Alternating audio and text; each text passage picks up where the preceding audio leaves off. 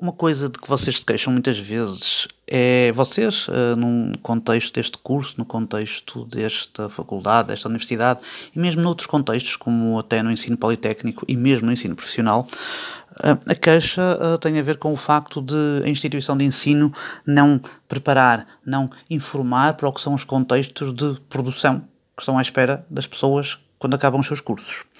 E eu acho que este é um momento importante para vos falar de algo que aconteceu ao longo deste semestre, este semestre de 2021, primeiro semestre do ano 2021, segundo semestre do ano 2020-2021, em que estivemos juntos. Porque uh, ao longo destes meses estiveram em discussão quatro, estiveram e estão ainda em discussão quatro diplomas fundamentais que vão condicionar a vossa vida ao longo, pelo menos, da próxima década, ok? E é importante vocês saberem que estas decisões foram tomadas ou que estão a ser tomadas, ok? Alguns dos processos estiveram em consulta pública, outros estão em consulta pública neste momento e outros estão um bocadinho mais atrasados. Então, há quatro coisas fundamentais uh, a acontecer. Uma tem a ver com o apoio às artes. O apoio às artes é, hum, digamos, uma, uma, uma área que já está regulamentada em Portugal há, há várias décadas, não é? Que está em constante reformulação. Ou seja, é a área uh, em que se define a relação, uma parte da relação entre o Estado e a criação artística, ok? E as artes em geral, não só a criação, também a, a, sua produção, a formação, processos de mediação, muita coisa. E basicamente o que acontece é que é preciso definir quais são os programas, quais são os critérios para se atribuir uh, aos agentes do setor financiamento para eles desenvolverem a sua atividade. Tudo isto com base na ideia de que uh, a arte, a criação artística, uh, neste caso, que mais nos importa, é um bem público. O que é que isso é que é um bem público? Que é uma coisa como a saúde, a educação, a defesa nacional, as estradas, ok? A segurança, tudo isso. E que, portanto, o, o Estado, através do dinheiro que cobra aos contribuintes, através dos seus impostos, deve financiar essa, essa atividade, ok? E, portanto, o, o, que, o que aqui se pretende é fazer com que determinada atividade, que nós achamos que é muito importante, não esteja sujeita à lei do mercado, ok? À procura, à oferta, à concorrência, quem é que vende mais barato, quem é que dá o que as pessoas querem, ainda que não seja o que elas precisam. Né? E, portanto, de uma maneira geral, da mesma maneira que, uh, imaginem, vocês andaram numa escola básica do ensino público, ou se não andaram, podiam ter andado, e isso não depende da vossa capacidade de pagar, depende, uh, digamos, de um financiamento do Estado. Nas artes é a mesma coisa. E ao longo destes meses esteve em consulta pública uma importante reformulação do apoio às artes, eh, nomeadamente no que diz respeito aos critérios de avaliação, aos prazos em que abrem os concursos, àquilo que se pretende aos objetivos. É muito importante e é algo que vocês deviam compreender como funciona, porque, em geral, uma parte substancial do, do vosso trabalho pode depender de uma relação com o Estado deste género, ok? Eh, do apoio às artes. Outro diploma fundamental, também teve em consulta pública, é o da rede de teatros. Ok, isto, o que é que isto quer dizer? Quer dizer que, além desta questão do apoio às artes, tem muito a ver com a ideia de criar e de produzir, né? fazer com que aconteça, de certa maneira, se pensar nas artes performativas, de todo o processo que vai até à estreia, há também a questão da difusão, que é como é que, depois de estar criado e produzido um trabalho, como é que ele vai ser difundido? Ou seja, imaginem, uh, dando um, um, exemplo mais gráfico, uh, em Lisboa ou no Porto uh, estreia um espetáculo, é visto, imaginem, num teatro municipal durante um, dois, três dias, né? agora as temporadas são curtas, mas e depois? Houve um imenso investimento, nomeadamente dos contribuintes nacionais, para que se criasse e produzisse, para que se pagasse o tempo da criação. Mas e depois? Mais ninguém vê? Obviamente que mais alguém tem que ver, mas para isso é preciso que exista uma rede uh, de locais espalhados pelo país para que a, a, a, criação, a produção possa circular. Existir uma rede não quer dizer existirem apenas edifícios, equipamentos e equipas dispostas a acolher.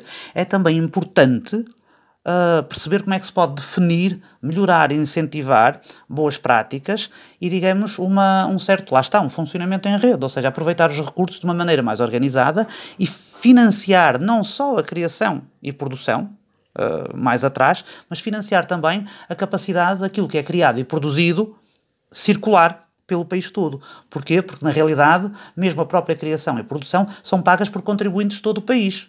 Portanto, o mínimo, em termos de justiça, é garantir que depois todos têm acesso àquilo que é criado. Outra, outro terceiro vetor importante que ainda está em discussão tem a ver com a propriedade intelectual. Ou seja, uh, neste momento está em transposição para Portugal uma diretiva. Portanto, isto é um bocadinho mais complicado. Ou seja, no que diz respeito ao apoio às artes e à rede de teatros, estamos a falar de leis que foram aprovadas uh, pelo, nosso, uh, pelo nosso governo, neste caso, decretos-leis, portarias, portanto está aprovado, vai ser, digamos, uh, aplicado. Aqui é diferente, ok? Aqui quer dizer que a União Europeia uh, aprovou, uh, através dos seus processos de decisão, que implicam o Parlamento Europeu, a Comissão, o Conselho, bastante assim complexo, aprovou uma diretiva, o que quer dizer, é um conjunto de normas que diz como é que as coisas são feitas, devem ser feitas, mas dá a cada Estado a possibilidade de corrigir, um bocadinho mais para um lado, um bocadinho mais para o outro, e dá-lhe um prazo para transpor essa diretiva para a sua legislação. E agora, eh, no verão, chega ao fim o prazo para transposição para Portugal da diretiva relativa ao mercado único digital. O que é que isto quer dizer? Basicamente é a regulação do modo como vocês consomem grande parte uh, dos vossos conteúdos, nomeadamente em termos uh, audiovisuais e uh, musicais de uma maneira muito simples e muito gráfica, é a música que vocês ouvem no Spotify. Ou seja, de um modo geral, a propriedade intelectual é remunerada. De um modo geral, quando alguém utiliza uma obra, seja um filme ou, usando este, este exemplo, uma canção, é preciso remunerar os autores ok? Uh, nomeadamente quem escreveu a letra e quem escreveu a música, e é preciso também nomear os intérpretes, quem é que, as pessoas que estão a tocar, ok? E de cada vez que isso é utilizado, de cada vez que um bar passa essa música, porque se passar essa música pode vender a cerveja muito mais cara, de cada vez que um cabeleireiro, um supermercado, um hotel, alguém ao telefone utiliza essa música, uma rádio passa essa música, ok? E o que se aplica à música aplica-se também ao audiovisual, por exemplo, na, uh, com a projeção de vídeos num, em determinados locais ou na, na televisão, obviamente uh, nas plataformas de comunicação, no Facebook, YouTube, Google, bem, tudo. É preciso pagar, é preciso remunerar, ok? Só que o problema é que, ao contrário, por exemplo, da, da música que passa na rádio, da música que passa num hotel, num cabeleireiro ou na nossa televisão, Uh, há determinadas plataformas globais que geram imenso dinheiro, o Spotify é uma delas, o Facebook é outra, uh, que pura e simplesmente uh, não estão, digamos, devidamente reguladas. Portanto, uh, vão pagando mais ou menos como entendem. O que é que isto implica? Implica que os artistas, sobretudo aqui, com exceção dos artistas que têm uma grande escala, suficiente para poderem negociar com essas plataformas, todos os outros estão uh, basicamente tramados. E o que é que acontece? Acontece que, imaginem, por cada 100 euros, ok? que uh, gera o Spotify em publicidade e em, uh, em subscrições premium, apenas 7 euros chegam aos artistas. Isto tem que ser mudado. Tem que ser mudado porque, num mundo em que os artistas já não conseguem uh, viver da venda de suportes físicos, como quando havia o vinil, as cassetes, as bobines e essas CDs, essas coisas todas, uh, e num mundo em que um artista, se não tiver uma grande escala, não consegue viver da, do ao vivo, uh, nomeadamente falando neste caso, no caso da música. Porquê? Porque o ao vivo implica imensa gente, imensas pessoas a trabalhar, portanto é preciso ter uma grande escala para ele dar verdadeiramente um dinheiro do qual as pessoas possam viver, portanto pouca gente pode viver do ao vivo. Quer dizer que os artistas, não só na área da música, mas na, também na área do audiovisual, mas a música é um exemplo assim mais fácil de perceber, estão trilhados, ou seja, não têm a maior parte dos artistas não tem escala para viver do ao vivo, uh, do espetáculo, mas uh, depois, uh, por muito que as pessoas ouçam uh, aquilo que eles produzem, o dinheiro não lhes chega. E nisso vocês têm uma parte também de responsabilidade, porque temos todos, vão mais ou menos vivendo com isso, constantemente a consumirem música, sem quererem saber para onde chega, digamos, o dinheiro que vocês põem a rolar, seja porque pagam uma subscrição, seja porque, por outro lado, fazem gerar publicidade cujas receitas depois revertem para a plataforma. Isto é a terceira, propriedade intelectual. A quarta, finalmente, que também está neste momento em consulta pública, quase a ser aprovado, é ainda mais vasta, em Portugal, uma lei que vai uh, aprovar o Estatuto do, do, do Profissional da Cultura também há quem lhe chama o estatuto do artista, mas é uma coisa mais vasta. Uh, basicamente, o que é que isto quer dizer? É uma lei que se divide mais ou menos em três partes, é uma lei que o setor reclama há décadas e décadas. Uh, não vai ser perfeita, muito longe disso, mas é um primeiro passo para depois podermos rever e continuar a trabalhar. E, e, e, em que pontos é que isto toca? Toca, por um lado, na questão do registro, ou seja, de como é que as pessoas podem registar para sabermos que elas existem, porque uma das coisas que se percebeu com a pandemia foi que não se fazia ideia de quantas pessoas trabalhavam neste setor. E foi surpreendente descobrir o número imenso de pessoas uh, que trabalhava uh, no setor da cultura e, em particular, no setor das artes. Portanto, a questão do registro, um registro centralizado que nos permite perceber quem são as pessoas, quais são, qual é o seu perfil, quais são as suas necessidades. Depois, uma, uma parte que tem a ver com as questões laborais do trabalho. Já havia uma lei específica para o trabalho nesta área, mas uh, que de certa maneira foi importada para este novo estatuto, mas agora há melhorias. Isto porquê? Porque o trabalho nesta área, uh, vocês verão, é um trabalho muito específico. Muitas vezes é intermitente ou sazonal, vocês trabalham numas alturas, não trabalham noutras, trabalham, param de trabalhar. É um trabalho onde há uma imensidão de falsos recibos verdes, ou seja, relações que deviam ser laborais, com contrato, com quem vos contrata a descontar para a segurança social por vocês, a dar-vos férias, a dar-vos apoio na doença, e depois na prática uh, vocês estão empurrados para recibos verdes e ficam entalados a vida toda. Há pessoas hoje com 50 anos, com mais de 50 anos, que trabalham há décadas, que epá, não têm basicamente qualquer proteção social, estão completamente desintegradas. E é importante vocês pensarem nisso desde já, quando se registarem uh, nas finanças para trabalhar, quando começarem a descontar para a Segurança Social, têm que pensar isso no primeiro minuto. É extremamente fácil e muito normal, infelizmente, uh, pessoas da vossa idade descobrirem ao fim de um ano ou dois anos que acumularam uma dívida gigantesca à Segurança Social porque, no momento da inscrição nas finanças e na Segurança Social, não perceberam exatamente o que estavam a fazer. Portanto, é abrir os olhos e pensar nisto.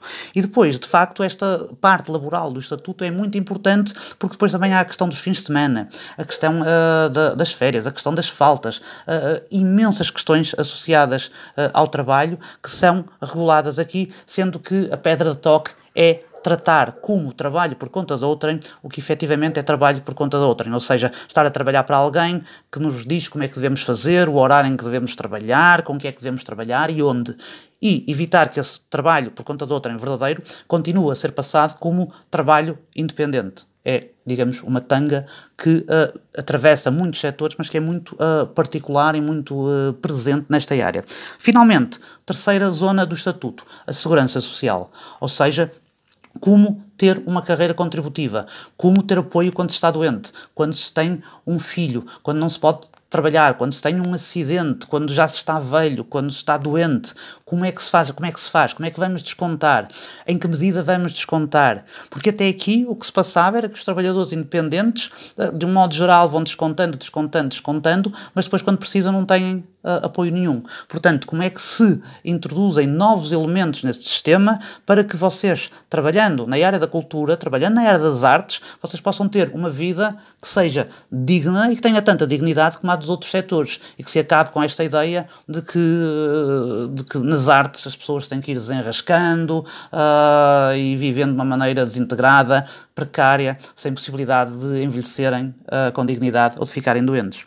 Portanto, resumindo, uh, quatro linhas: o apoio às artes, a rede de teatros, o mercado único digital e o estatuto socioprofissional. São quatro linhas fundamentais que se decidiram e estão a decidir ao longo dos meses em que vocês estiveram comigo a fazer estas aulas, vão definir o modo como vocês vão viver ou não viver, trabalhar ou não trabalhar neste setor, seguramente na próxima década. É importante vocês conhecerem uh, ao pormenor uh, estes diplomas, estas questões porque isso é primeiro passo para vocês poderem começar a agir sobre elas, seja diretamente ou seja através do vosso voto, nomeadamente votando uh, nos candidatos e nos partidos e nas propostas que mais vos assegurem uh, condições para proteger uh, o setor em que vocês trabalham. Está bem?